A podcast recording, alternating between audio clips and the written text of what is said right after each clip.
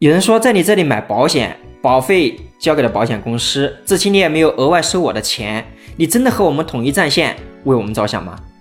志清确实没有额外收大家的服务费，不代表我们保险经纪人就没收入。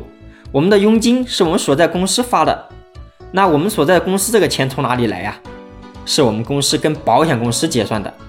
听到这里，很多人就疑惑了：志清，你们保险经纪人拿着保险公司发的钱，还说与我们统一战线，没开玩笑吧？当然不开玩笑。任何一款保险产品在产品设计阶段就包括了具体的保费构成是什么。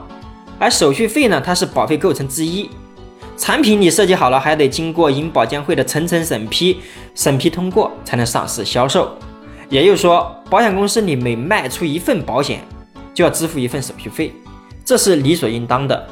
无论是保险公司自己的代理人，还是我们保险经纪人，说白了，大家的收入来源都是消费者支付的。再说了，国家颁布的保险法第一百一十八条也明确说明了。我们保险经纪人是要基于投保人你的利益为你办事，那国家法律都已经明文规定了，就没有必要质疑了吧？这里是知情说，让我们一起聊更真实的事，道更朴实的心，走更踏实的路。